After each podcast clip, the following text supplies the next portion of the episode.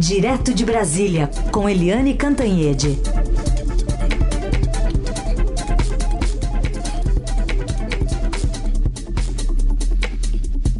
Oi, Eliane, bom dia. Alô, bom dia, bom dia, Raíssa, Carolina, ouvintes. Bom, Eliane, a gente está aqui analisando né, as idas e vindas, as falas, as contradições, os ajustes ao depoimento agora do, do, do, do senador Marco Duval sobre essa tentativa de golpe que está sendo chamada de Tabajara por ministro do Supremo. Mas vamos por partes. Queria te ouvir sobre é, esses depoimentos e o que tem a ver essa mudança de curso a partir de ligações que ele recebeu ao longo do dia dos filhos do presidente, ex-presidente Jair Bolsonaro. Pois é, é, você vê, né? Esse tipo de personagem, a gente não sabe o que fazer com eles, né? Porque é, eles vão, vêm, dizem uma coisa, uh, duas horas depois dizem outra, duas horas depois dizem uma terceira, depois eles voltam atrás de novo, porque eles não têm credibilidade. Né? Então a gente fica sempre sem saber qual é a jogada por trás, né? A jogada suja que tem por trás disso. E quais são os interesses que estão em jogo? O que que é verdade? O que que é mentira? Né? Então, é, é complicado, mas o fato é o seguinte, a gente deve focar no que é concreto. O que, que é concreto? É que na primeira versão desse Marcos Duval, que disse que ia renunciar ao mandato de senador e não renunciou a coisa nenhuma, continua senador. Né, é, na primeira versão dele, que foi para a revista Veja, ele deu cópias das mensagens que ele trocou no celular com Daniel Silveira. Daniel Silveira, aquele que deixou de ser deputado no dia primeiro, é, porque não foi reeleito e é, foi preso ontem é, por desacato à autoridade, na verdade, no fundo é isso, porque ele não seguiu as medidas cautelares determinadas contra ele para poder ficar fora da prisão, tornozeleira, etc, etc. E uh, nessas mensagens do Daniel Silveira para o Marcos Duval, há sim ali os encontros, a referência, as referências ao Jair Bolsonaro, etc, etc. Então, isso é um fato concreto que houve conversas entre Daniel Silveira e Mar, é, Marcos Duval naquele momento, houve. Né? A outra coisa é, que também concreta é que uh, a narrativa faz sentido. Né, o Marcos Duval faz algumas confusões impossíveis para quem mora em Brasília. Né, hora ele disse que o encontro com o Jair Bolsonaro, que aliás estava de bermuda e chinelos, não é? Só faltou botar uma camisa goiabeira, sabe? Aquela toda estampadona para ficar parecendo filme de quinta da parte brega de Miami. Mas é, a narrativa dele faz sentido e combina com os fatos que vêm vem surgindo, têm vindo à tona nos últimos tempos. Então a gente tem, é, primeiro, Bolsonaro durante quatro anos fazendo a apologia do golpe. Isso é claro, tem imagens, depoimentos, filmes, é, áudios, isso é inquestionável. Segundo, temos ali o então vice-presidente, candidato a vice-presidente na chapa dele e ministro, ex-ministro da defesa dele, general de quatro estrelas, é, Walter Braga Neto, indo aos, àqueles acampamentos em frente ao QG, dizendo, tenham paciência, tenham paciência, tenham fé, né? Fé e paciência, como se alguma coisa fosse acontecer. Depois a gente tem um outro general de quatro estrelas da reserva, o general Augusto Heleno, que era chefe do Gabinete de Segurança Institu Institucional, declarando: o Lula não vai subir a rampa. Ah, bem, é, eles estavam dizendo claramente, estamos preparando alguma coisa, não é? Ah, depois vem a movimentação do próprio Bolsonaro, que põe o ex-ministro da Justiça de volta na Secretaria de Segurança Pública do Distrito Federal, onde ele seria o responsável pela segurança do, do novo governo, da, do Supremo, do, do Legislativo, ou seja, do Congresso, né? E a gente viu o que, que deu, a falta de segurança, e também o Bolsonaro botando um, um tenente-coronel que era ajudante de ordens dele no batalhão de ação de comando, aqui pertinho, em Goiânia, né, um, num, num batalhão que é, é, é especial, que é acionado no estalar de dedos para emergências. Então, tudo venha combinando, combinando. E tudo isso tem um ponto de encontro que é a minuta é, encontrada na casa do Anderson Torres, que é o ex-ministro da Justiça e o secretário de Segurança que acabou preso porque ele não consegue explicar a inação da Secretaria de Segurança no dia 8 de janeiro.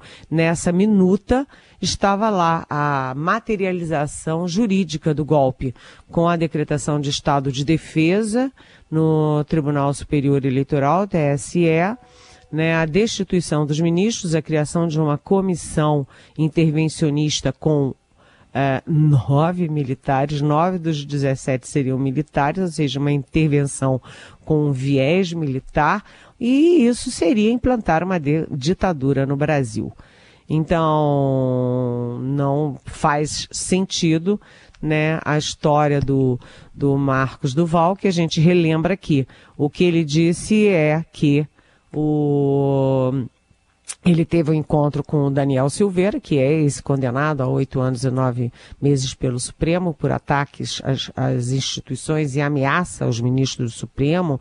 É um desqualificado, total desqualificado, com o próprio presidente da República, que, como eu disse, estava de bermuda e chinelos, e ele, Marcos Duval. E nesse encontro, o, o Daniel Silveira teria pedido e o Bolsonaro te, teria escutado placidamente, sem questionar, sem dar bronca, aquecendo, é, a ideia era botar um, um aparelho de alta sofisticação do GSI, da ABIN, é, no Marcos Duval, para ele ir lá é, colher alguma prova para tentar, é, é, para eles cavarem o impedimento, a suspeição do ministro Alexandre de Moraes no inquérito dos atos democráticos. Ou seja, é, é tudo muito, muito louco, muito, muito assustador, mas como eu disse na minha coluna de hoje no Estadão, cujo título é Do Drama à Comédia, né? Isso tudo parece um pastelão de quinta categoria, é, com goiabeiras, com, sabe, é tudo muito. É muito absurdo demais, mas estava acontecendo no governo, também absurdo, também sem sentido de Jair Bolsonaro. Vamos ouvir então, Helene, porque o ministro Alexandre de Moraes lá em Portugal desmentiu o senador Marcos Doval dessa acusação toda, num tom irônico, ele está lá participando até de um evento do LID, que é aquele grupo empresarial liderado pelo ex-governador João Dória, lá em Lisboa, e ele chamou de Operação Tabajara, então, essa suposta tentativa de golpe. Vamos ouvir agora. É, foi exatamente essa a, a tentativa de uma Operação Tabajara é, que mostra exatamente é, o quão ridículo é, nós chegamos na tentativa é, de um golpe no Brasil.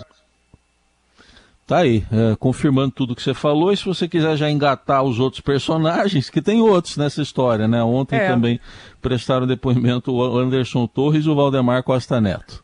Pois é, mas antes de chegar nos, nos, personagens, eu queria falar um pouquinho sobre Alexandre de Moraes, primeiro porque eu achei que a, afirmação dele combina perfeitamente com a minha coluna de hoje, né? Operação Tabajara, e eu chamei de filme de quinta ou pastelão dá no mesmo, né?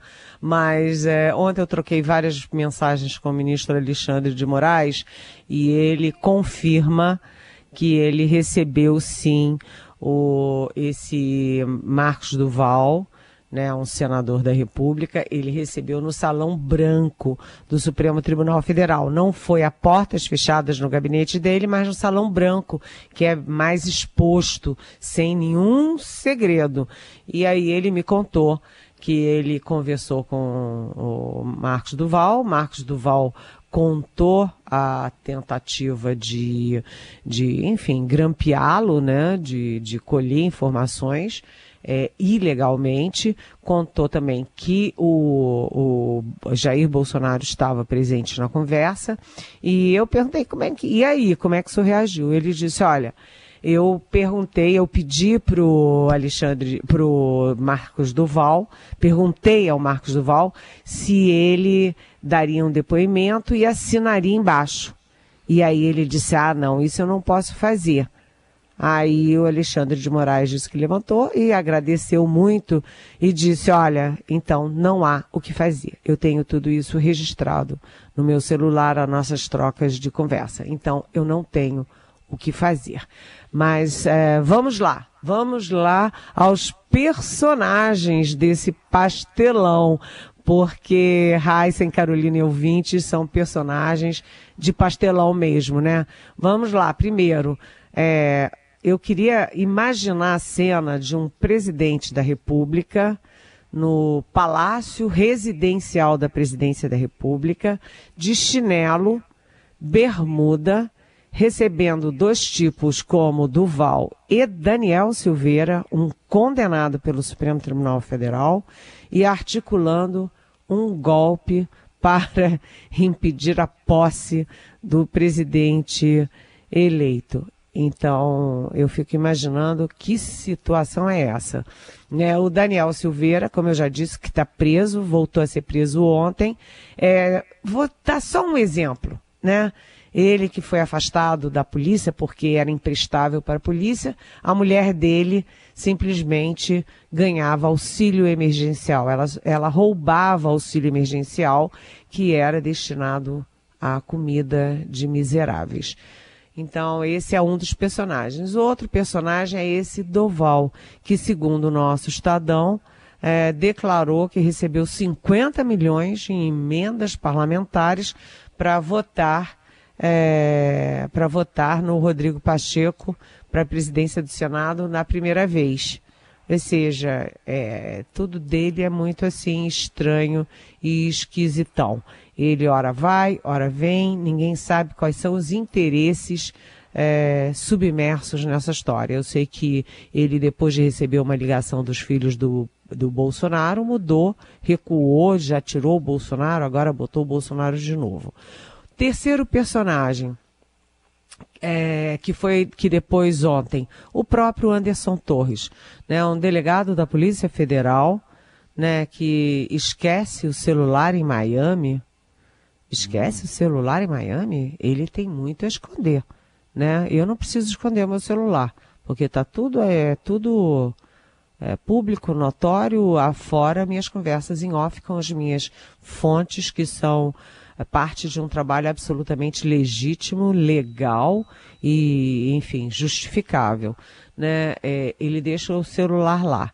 Ele sai da justiça para ir para a segurança pública, muda tudo, é, vai para a Flórida e, e, e deixa aqui a, segurança pública inerte durante o, o vandalismo, a, a invasão e o, a tentativa de golpe do dia 8.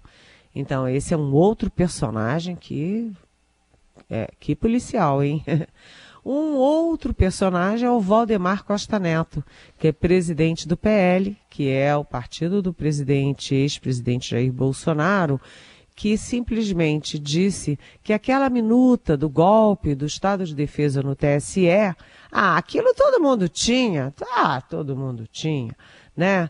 É, ontem ele já mudou muito a versão dele. No, numa entrevista ao Globo, ele disse uma coisa, para a polícia ele disse outra. É um outro fanfarrão, sabe, que está pagando para Michele Bolsonaro, está pagando casa para o Bolsonaro, é, que já foi preso no caso do mensalão, credibilidade zero. Então, é com esse tipo de personagem que a gente lida, né? É, Jair Bolsonaro, é, Eduardo Bolsonaro, Damares Alves, aí tem, sabe, Ricardo Salles, e aí tem como personagens do golpe, tem é, Daniel Silveira, Duval, Anderson Torres, Valdemar Costa Neto. É, cá para nós, é, isso é ou não é um pastelão? Heisen e Carolina. Quem que é o mocinho da história que eu não entendi? Quem que é o mocinho? o mocinho somos os 10, 210 milhões de brasileiros ah. que, em vez de espectadores, estamos como coadjuvantes, mocinhos, olhando tudo isso e ficando embasbacados como o mundo inteiro fica diante disso tudo. O golpe é, é uma coisa grave, né? Você invadir Supremo, é, Congresso, é, Palácio do Planalto, isso é muito grave. Mas cá para nós, todo o, a, toda a construção desse golpe tem um lado ridículo, patético, tabajara, que é de dar de vergonha na gente, né? É republiqueta de bananas. Que gente é essa que, segundo o Alexandre de Moraes, saiu dos porões? Aliás, essa é do Gilmar Mendes, que também está em Lisboa. Essa gente que saiu dos porões para fazer esse tipo de lambança no nosso país. Seguimos com Eliane Cantanhede, agora falando sobre o presidente Lula que afirmou em uma entrevista à Rede TV nesta quinta que pode concorrer à reeleição em 2026 se houver uma situação delicada no país e se ele sentir-se bem né, com a saúde. Não, veja, eu, se eu puder afirmar para você agora, eu falo, eu não serei candidato em 2026. Eu vou estar com 81 anos de idade, sabe? Eu preciso aproveitar um pouco a minha vida, porque eu tenho 50 anos de vida política. Isso é o que eu posso te dizer agora, sabe? Agora, se chegar, não, se chegar num momento, sabe, tiver uma situação delicada e eu tiver com saúde, porque também só posso ser candidato se eu tiver com saúde perfeita, sabe, com mais saúde perfeita, com, com 80 e pouco, 81 de idade, energia de 40 e tesão de 30. Bom, Eliane, nessa entrevista ele também falou sobre a autonomia do Banco Central, né? É voltou a, a, dizer que pode rever essa normativa depois da saída de Roberto Campos Neto. Queria que você falasse um pouquinho dessas mensagens enviadas é, por Lula, tanto ao Executivo quanto ao Legislativo. E a iniciativa privada também. O é, Lula ontem deitou falação, né? Uh, o Lula ontem deu essa entrevista para o Kennedy Alencar, uh, da Rede TV, é a estreia do programa dele lá, e o Lula, ele primeiro, ele durante toda a campanha, durante todo o tempo, até ontem, ele dizia que não seria candidato à reeleição, por causa da idade, etc, etc. Ontem ele mudou. Né? Se for necessário, se ele estiver com saúde aos 81 anos, ele disputa a reeleição sim. E por que que ele faz isso, Carolina? é, Heisen por uma questão, vamos dizer assim, por cálculo político.